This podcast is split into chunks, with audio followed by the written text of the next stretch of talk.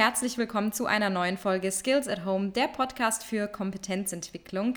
Mein Name ist Luisa Cimino, ich verantworte die operative Projektleitung der Kampagne Skillaware und mir virtuell gegenüber sitzen immer noch Franka Burkhardt, meine Chefin, Organisationsentwicklerin und Programmleiterin der Kampagne Skillaware und unser Gast, Innovationsexperte, Innovationsforscher, Gründer und Innovator Bernhard Lingens. Hallo ihr beiden. Hallo Luisa. Hallo zusammen. Ich freue mich, dass ihr immer noch an meiner Seite seid und ähm, es nicht müde seid, meine Statements zu diskutieren. Und wir gehen heute direkt in das nächste Thema und zwar das Thema innovative Ökosysteme. Und ähm, ich wage es nicht hier einen Versuch zu starten, diese zu definieren, sondern wir werden das jetzt im Verlaufe dieser Podcast-Folge noch genauer ähm, gemeinsam auslöten, was innovative Ökosysteme sind und welcher kulturelle Zusammenhang auch besteht. Deswegen, wenn ihr bereit seid, würde ich mit dem ersten Statement gerne starten. Ja, ich glaube, das mal spricht Bernhard sich alleine aus. Ich werde, ich, ich weiß gar nicht, ob ich gut kommentieren kann, aber ich werde mir Mühe geben, Bernhard. Ich werde mir Mühe geben. Ich werte das als Ja. Ihr seid bereit? Ja. Ja, schon immer bereit. Super. Dann legen wir los. Das erste Statement lautet, was ein innovatives Ökosystem genau ist, leitet sich ja schon aus den Begriffen ab. Das heißt, es bedarf keiner weiteren Erklärung. Ich glaube, das Problem ist eher, dass sich die Frage stellt, was innovative Ökosysteme nicht sind. Denn heutzutage wird gefühlt alles, was in irgendeiner Form mit Partnern ist, als Ökosystem abgestempelt. Also ich gehe mit jemandem spazieren und schon habe ich gefühlt ein Ökosystem gegründet. Die eigentliche Idee ist aber bei einem Innovationsökosystem, dass ich eine Innovation auf die Straße bringen möchte, die ich allein nicht schaffen würde. Nach der alten Logik hätte ich hier gesagt, das kann ich nicht, also mache ich es nicht. Nach der Ökosystemlogik sage ich, ich kann es nicht, aber vielleicht kann ich ein bisschen was davon. Und alles, was mir fehlt, kommt von Partnern. Und dadurch tritt an die Stelle von einem internen Kompetenzaufbau die Fragestellung, wie ich effizient mit Partnern zusammenarbeiten kann, um diese Innovation auf die Straße zu bringen. Aber damit habe ich natürlich völlig neue Herausforderungen und völlig neue Arten der Zusammenarbeit. Und hier glaube ich ganz ehrlich, das ist das Wort zum Thema, die Partnerschaft. Weil ich glaube, diese ganzen Suppliers, die man ja normalerweise auch einkauft, äh, wenn man irgendwas nicht kann oder nicht genügend Ressourcen hat und so weiter, das ist wirklich in, in, in der Art und Weise, wie man zusammenarbeitet, wie man sich gegenübersteht, nicht dieselbe Logik oder zumindest nicht über den gesamten Prozess. Und ich glaube, eine, eine partnerschaftliche Interaktion zwischen verschiedenen Firmen mit verschiedenen Größen, mit verschiedenen Fachgebieten, die zusammen etwas Neues schaffen. Ich glaube, das ist, das ist eigentlich der Key, oder? Ja, und das ist genau der Unterschied, weil wir kennen alle diese typischen Supply Chain Settings. Da habe ich dann meine Zulieferer, wie du gesagt hast. Und da ist die Logik ja recht einfach. Ich habe irgendetwas, das habe ich definiert, das kann ich am Markt einkaufen. Wenn es der eine nicht liefert, liefert es der andere. Und dann habe ich eine relativ dominante Position, weil der Zulieferer will mir etwas ja verkaufen und ich gebe ihm Geld. In einem Innovationsökosystem habe ich eine völlig andere Logik. Denn wir wollen ja gemeinsam eine Innovation auf die Straße bringen. Wir brauchen uns alle gegenseitig. Wenn einer rausfliegt, dann funktioniert es nicht mehr. Und dann wird er auch niemals einwilligen, dass ich ihn mit einem harten Vertrag gängle, denn er weiß ja selber nicht, ob er diesen Teil der Innovation, die bei ihm liegt, überhaupt schafft. Der wird also niemals bereit sein, dieses Risiko zu tragen. Und damit haben wir auch nicht mehr diese harten Zuliefererverträge, sondern wir haben eine, eine Zusammenarbeit auf Augenhöhe. Und das Schwierige dabei ist, und das definiert ein Innovationsökosystem, dass ich einerseits natürlich schon diese Partner führen muss im Hinblick auf die gemeinsame Innovation, damit hier was zustande kommt. Ohne Führung wird da nichts passieren. Aber auf der anderen Seite kann ich sie nicht hierarchisch führen, wie in einem klassischen Lieferanten- oder Zuliefererverhältnis. Und genau das ist die Herausforderung. Dadurch entsteht Abhängigkeit und Koordinationsaufwand. Und das sind zwei Kernprobleme im Innovationsökosystem. Vielen Dank euch beiden. Gehen wir gleich zum zweiten Statement über. Das lautet, man muss nur verstehen, wie ein innovatives Ökosystem funktioniert und es umsetzen. Dann steuert man mit seinem Unternehmen direkt in eine rosige Zukunft. Schön wär's. Aber auch hier gilt natürlich, jedes größere Innovationsvorhaben hat einfach eine Wahrscheinlichkeit von 90 Prozent, dass es scheitert, rein statistisch gesehen. Und in einem Innovationsökosystem habe ich ja noch mehr Risiko. Weil anstatt das jetzt auch noch selber zu machen, habe ich zusätzlich noch Partner, die ich koordinieren muss. Das macht die Sache natürlich viel komplexer und viel riskanter. Was sich Firmen also bewusst machen müssen, ist, das Ergebnis auch hier ist sehr, sehr schön, nämlich dieses innovative Produkt, das dann irgendwann im besten Fall auf der Straße ist.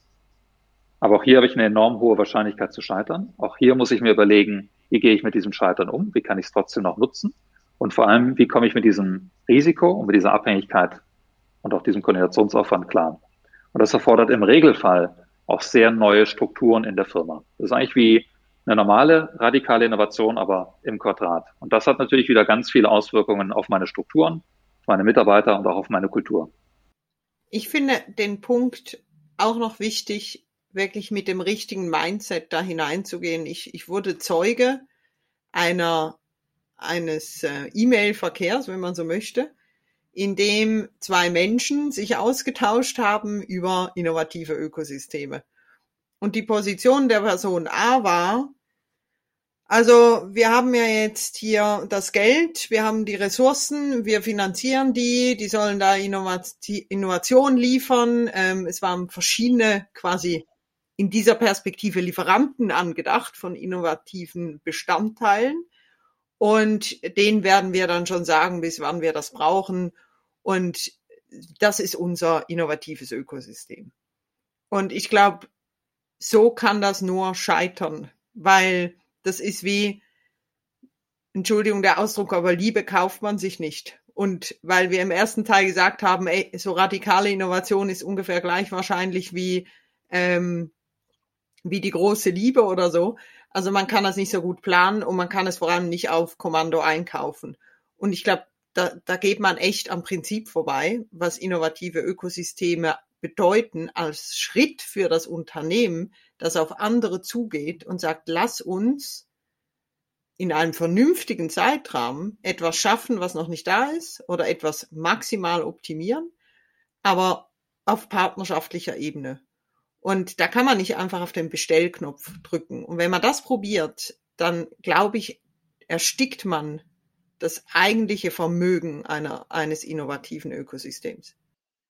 Ja, dem kann ich nur zustimmen. Und vor allem, was du sagst, innerhalb einer gewissen Zeit auf die Straße bringen. Zeit ist übrigens sehr wichtig, genau wegen dieser Abhängigkeit.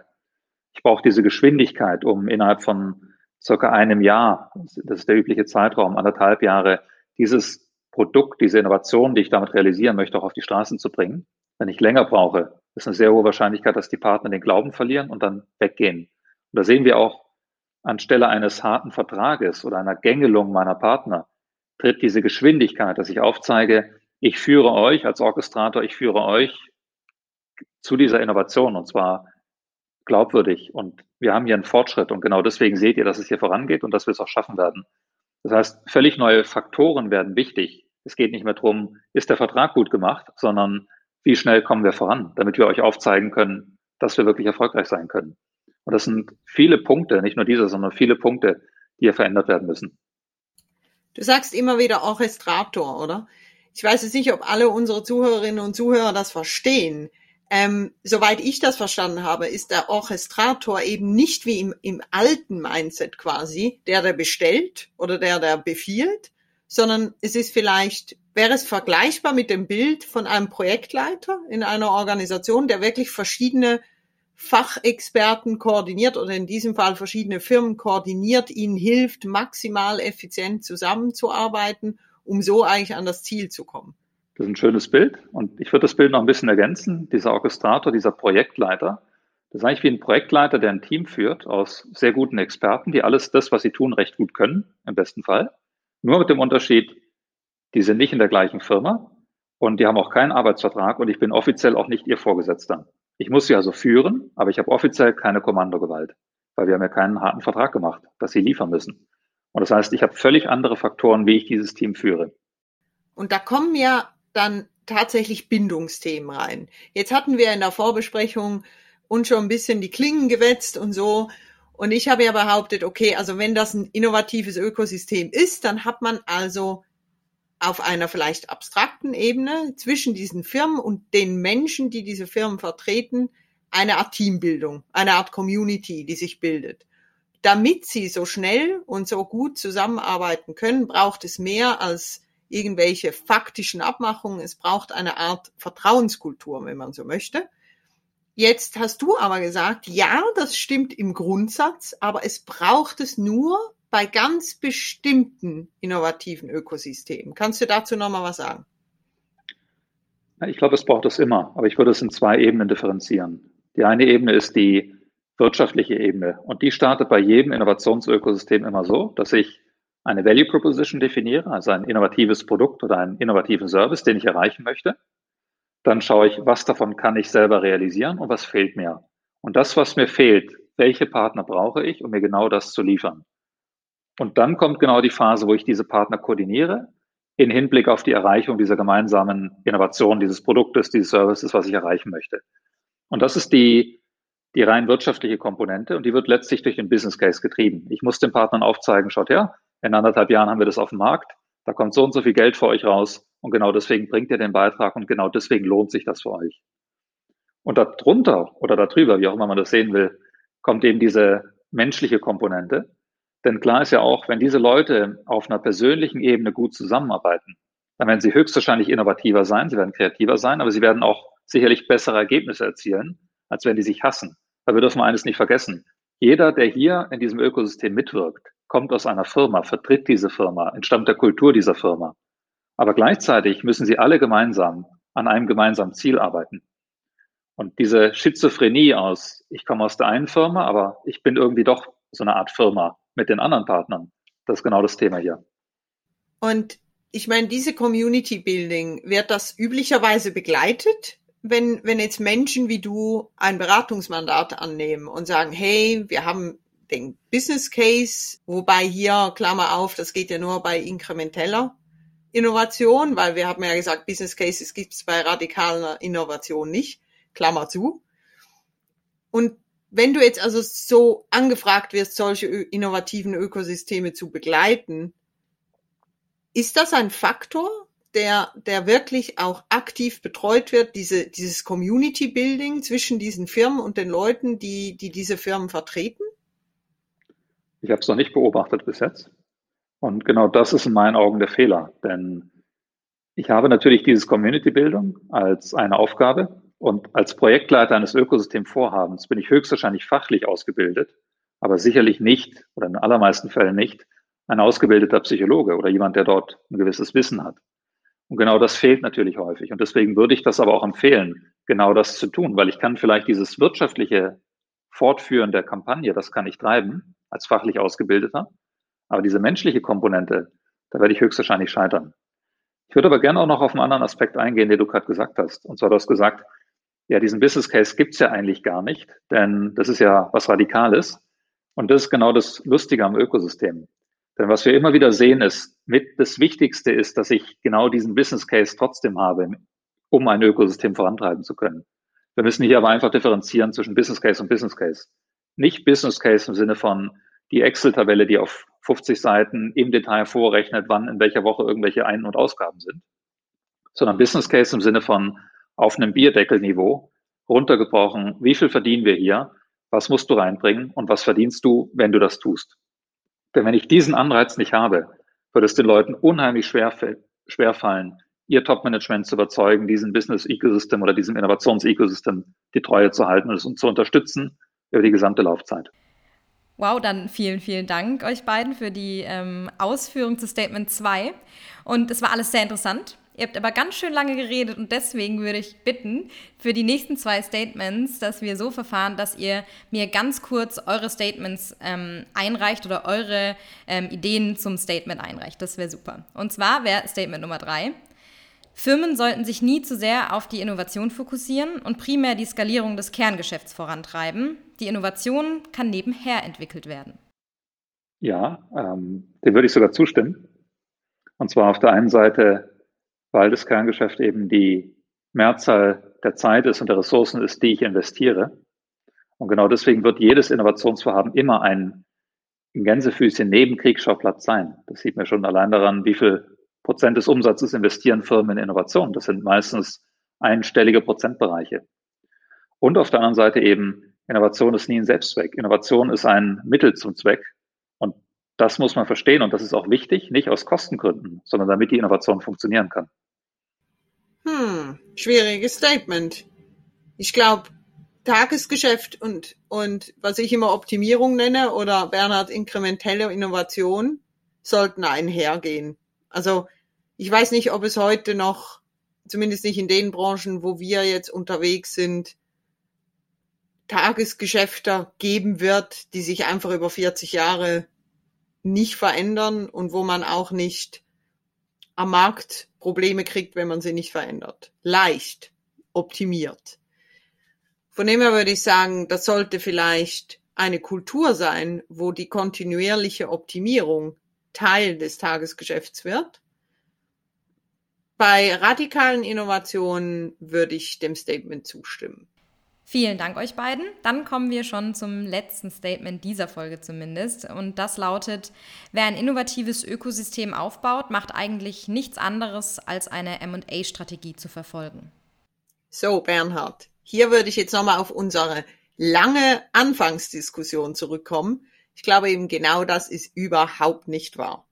Weil M&A ist eine, eine Verinnerlichung von etwas, von, von einer anderen Firma wo man kulturell auch von den Strukturen gegebenenfalls der andere Firma auch aufs, was aufs Auge drückt oder zumindest gegenseitig massiv anpassen muss, während innovative Ökosysteme, wie wir sie ja zu Beginn diskutiert haben, eben diese Partnerschaften sind.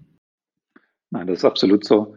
Und es macht auch irgendwie keinen Sinn, wenn ich sage, meine Logik ist es, mit Partnern zusammenzuarbeiten, um Ressourcen oder Fähigkeiten reinzubringen, die ich selber nicht habe oder die ich selber nicht aufbauen kann. Und dann kaufe ich diese Partner eigentlich einfach, weil dann hätte ich es auch selber machen können. Also es macht logisch keinen Sinn. Es gibt aber natürlich Ausnahmen und wir sehen ja häufig, dass große Unternehmen ihre Ökosystemvorhaben mit M&A oder auch Venturing-Aktivitäten flankieren. Denn ich habe ja dieses Kernproblem der Abhängigkeit im Ökosystem. Ich bin von meinen Partnern abhängig. Wenn einer rausspringt, habe ich ein Riesenproblem. Und dann macht es natürlich Sinn, dass ich mir überlege, gibt es gewisse Kernpartner in meinem Ökosystem, die ich über M&A binden möchte, damit sie eben nicht rausspringen. Und gerade wenn ich den Kernpartner binde, habe ich eine höhere Wahrscheinlichkeit, dass die anderen Partner, die nicht ganz so wichtig sind, auch drin bleiben. Aber dann ist es natürlich eine flankierende Maßnahme zur Unterstützung. Aber eigentlich ist es immer noch diese grundsätzlich partnerschaftliche Denkweise, von der du gesprochen hast. Besten Dank, Bernhard, an dich für das Schlussstatement und auch vielen Dank an dich, Franka. Ähm, wir sind jetzt am Ende dieser zweiten Episode zum Thema Innovation bzw. innovative Ökosysteme angelangt. Aber ihr habt euch auch immer, wie erwarten, sehr gut geschlagen, aber wir sind noch nicht am Ende. Wir werden noch eine dritte Folge machen zum Thema Innovation und zwar auch mit dir, Bernhard. Ähm, und zwar werden wir da das Thema Innovation im Zusammenhang mit Innovation Labs und Startups näher beleuchten. Ich freue mich schon auf unser nächstes Gespräch und eure Diskussion und wünsche euch noch einen schönen Tag. Das wünsche ich dir auch, euch auch. Dankeschön, ebenfalls.